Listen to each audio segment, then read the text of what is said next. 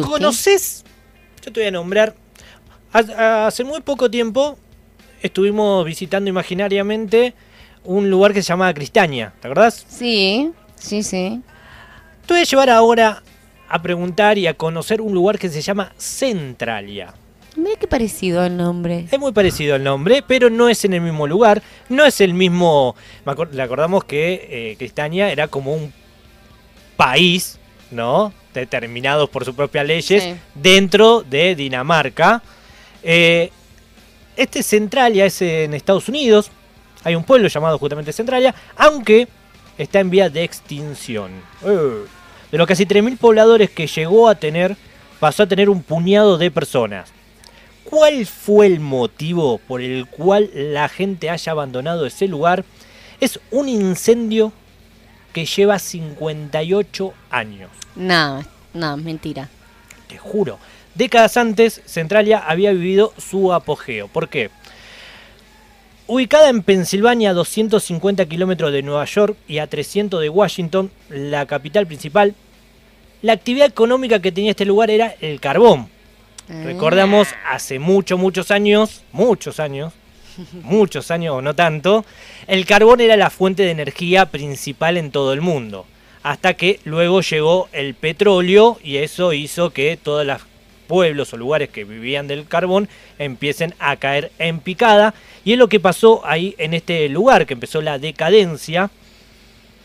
En mayo de 1962, unos trabajadores de la mina quemaron basura en el interior de una de las grutas que utilizaban como vertedero. Esto era algo muy habitual, pero la única diferencia fue que el incendio se expandió al carbón, ¿no? Al carbón que estaba debajo de todo. O sea, esa la puede hacer Chusti, ¿no? De que decía, "Ay, vamos a quemar algo acá, pum, pam, pam. ¿Vos decís que fue tan aleatorio el tema?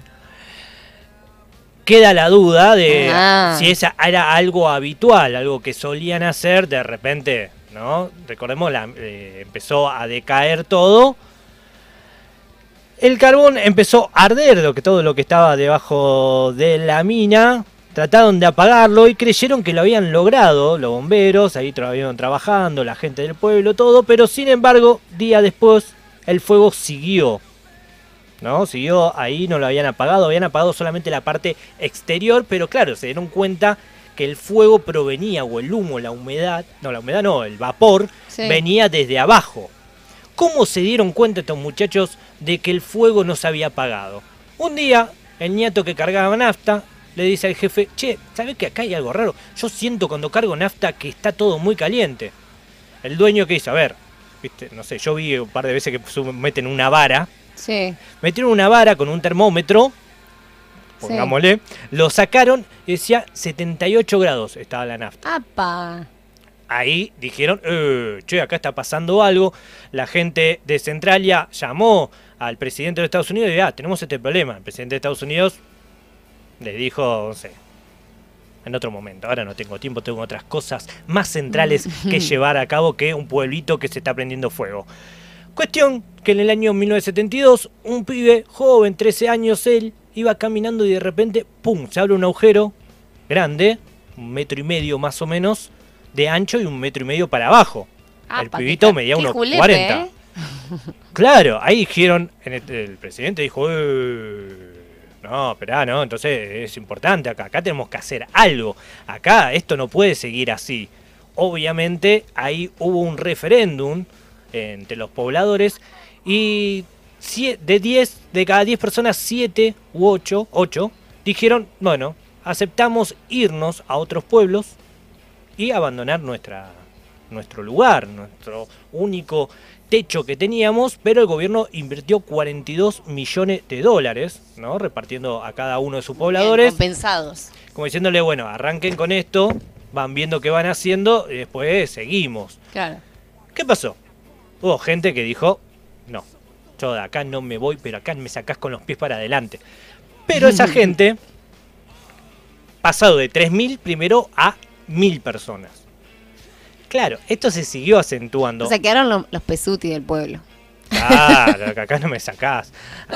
Algo parecido a lo que pasó también en Chernobyl, ¿no? Una vez que pudieron volver, volvieron las personas que son mayores. ¿no? Que son Ajá. arraigados a su lugar.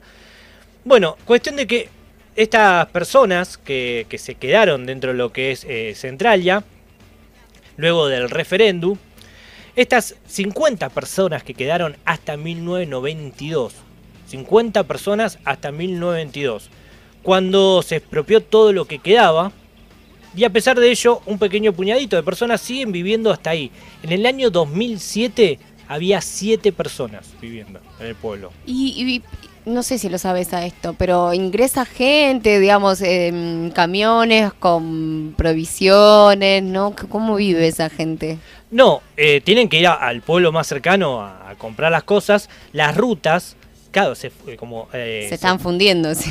Exactamente, se van rompiendo. Es un lugar turístico, pero es turístico porque este lugar, Centralia, inspiró un videojuego que se llamaba Silent Hill. Silent Hill, Sí, que luego se hicieron sonaba. películas. Eh, claro, cuando descubrieron este pueblo fantasma, todos en ruinas, porque también la- el mismo fuego fue destruyendo las casas, no solamente Claro. el Estado. O sea, vos entras al pueblo y ves humo, o sea, como calles abiertas y, hu- y humo que sale. Exactamente, de las grietas de la calle. Un Mirá. hito así liviano, igual que los árboles, que están Sí. prendidos por dentro, también los bosques, hay mucho temor por los Todo lo que está conectado por mm, subterráneamente, fuego. Exactamente. Eh, en la actualidad, lo que sí quedó en Centralia, y esto es cuesta- cuestión de, man- de querer o reventar, ¿viste? Sí. Cosa de mandinga. Lo único que quedó en pie es la iglesia. Una iglesia ucraniana. Ah, como en Silent Hill. eh, claro, En la eh, peli. Es lo único que quedó en pie. Hay una cuestión científica, no viene un dogma, no es cuestión de que está, No sabes. está arriba sobre rocas. ¿entendés? Que Ah. hizo de que no, no- todavía no, no, no se caiga nada, pero es lo único que se mantiene a pie. Y todos los pobladores de este lugar, de Centralia, van todos los sábados a misa para seguir manteniendo un poquito dentro de lo que es su cotidianidad con su lugar de pertenencia. Se teme o cuánto tiempo va a seguir ardiendo este pueblo. Mira, se cree, se calcula, se piensa, se estipula y uno dice, ¿será así o no será así? De 250 años. 250 años más es lo que este pueblo va a seguir viviendo con ese humito Ah, debajo creer. de su cuerpo, de sus pies. Estoy mirando una foto de Centralia, que es sobre una de las rutas, se ve, ¿eh? Sí, que está completamente grafiteada. exactamente. Es muy, muy vistosa. Es muy vistosa y también tiene una parte como si fuera un lago, una playa, calculo que no, no está en la costa o que está más adentro, que tiene muchos autos, también todos grafiteados, como si fueran así como arte. Eh, obviamente el abandono hizo de que muchas personas vayan a grafitearlo porque muchos van a conocer. Sí. Y Silent Hill fue realmente algo que los marcó a todos ellos como para, eh, para ir a visitarlo, ¿no? Acá tenemos un caso parecido, no sé si escuchaste vos, No. de eh, Epecue, creo que se llama. A ver que te lo confirmo. Pero que era un pueblo que era mm, tenía un lago Sí, que- de agua salada y que había en la comunidad judía en su momento iba era como un lugar de vacaciones que iba porque le hacía acordar al mal muerto. En un momento empezó a subir el agua, no me acuerdo qué fue lo que pasaba, después lo, lo buscamos bien y lo hacemos bien, pero las imágenes están buenísimas. Subió el agua, tapó el pueblo, la gente se- fue, eh, creo que queda un señor nomás también cuidando ahí la entrada porque es un lugar turístico. Cuando bajó el agua, muchos años después, o sea, se hizo otro pueblo ahí cerca, Sí. ¿viste? Y mm, quedaron todas las estructuras de las casas eh, así abandonadas, comidas por la sal, porque no tenía mucha sal ese agua, eh, totalmente apocalíptico. Está buenísimo ese lugar. Y ahí se han hecho videos de, de- videos de música, videos de, mm, de mountain bike, por ejemplo, porque claro, están todos ruinas. claro. Y van a... Eh, no me gustaría ir. Yo, No, está ¿viste? buenísimo. Pero yo te soy cagón en esas cosas. Yo te soy cagón, entonces como que no, no me va. Y te traigo una segunda historia para escuchar, para disfrutar.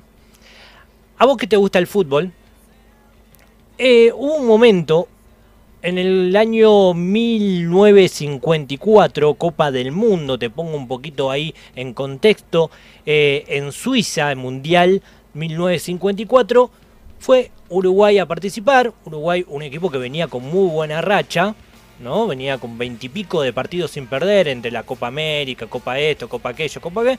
Van a jugar este Mundial. Uno de los candidatos era Uruguay, otro de los candidatos era Hungría y Brasil también, ¿no? Hungría al un jugador Pusca, que es el máximo goleador de todos los goleadores del máximo del mundo mundial.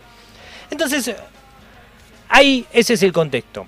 Hay un argentino nacionalizado uruguayo llamado Juan Hover, que fue parte de esta selección de fútbol, que viajó ahí a disputar esta Copa del Mundo. Y hay un partido que se enfrenta a la Celeste contra Hungría. Partido dificilísimo, semifinal, Hungría era el máximo candidato. Están jugando, va ganando Hungría 2 a 0. Sigue el partido, se ponen 2 a 2. En un momento, el segundo gol lo hace Juan Hover. ¿Qué pasó? Lo empiezan a festejar. Imagínate que era mucho más propenso a que gane Hungría que Uruguay. Lo festejaron a ese gol tanto, tanto, tanto que al goleador le agarró un paro cardíaco. ¡Pum! Cae desplomado dentro de lo que es el partido en sí. Claro, lo empiezan o lo quieren eh, reanimar. Ahí acá tengo la, historia. Claro, se acercan los médicos. Eh, acá. Tras varios segundos intentando reanimarlo, el médico Carlos Abate, un kinesiólogo de aquella selección, Abate le suministra coromina oral. ¿Qué es la coromina oral? Es un medicamento que te estimula las funciones vasotomotoras y respiratorias. Y fue en ese momento que el chabón revivió, como eh, estaba, estuvo muerto 15 segundos, eh, no, no respiraba nada, estaba, ya está, dijeron, el partido se seguía jugando. Uruguay con un jugador menos, por este muchacho que estaba ahí tratando de revivarlo, pero ya no podían hacer cambios. Entonces tenía que aguantar el partido porque se iban a, tiempo complementario. Entonces, chabón revive. Ahí como, eh, ¿qué, me, ¿qué, me, diste, loco? ¿Qué me diste? claro, el chabón dice, a ver, quiero volver. Quiero volver, ya estoy bien. Entonces, es que decirlo, dice, ¿a dónde querés ir? No, no, vos te tenés que ir, acá tenemos que ir al hospital. A ver, algo, algún estudio hay que hacerte. Estuviste muerto 15 segundos. El chabón no hizo caso y entró a jugar nuevamente el partido. O sea, murió, pero volvió a jugar en el partido. ¿Cómo terminó esto? Hubo alargue, ganó Hungría 4 a 2, se comieron dos goles más en el complemento, pero cuestión de que el chabón volvió a jugar, volvió a. revivió. ¿Y qué le pasó después? Después tuvo al otro partido. Uruguay pierde la semifinal, entonces juega por el tercer y cuarto puesto. ¿Pero él siguió jugando normal? Siguió jugando normal y el partido posterior lo volvió a jugar. Y no, no ¿No, tuvo más? No tuvo más, siguió jugando. ¿Viste? bueno, qué buen médico ese, ¿eh? Eh, ¿viste? Futbolista era noleante, Connie. Futbolista era noleante.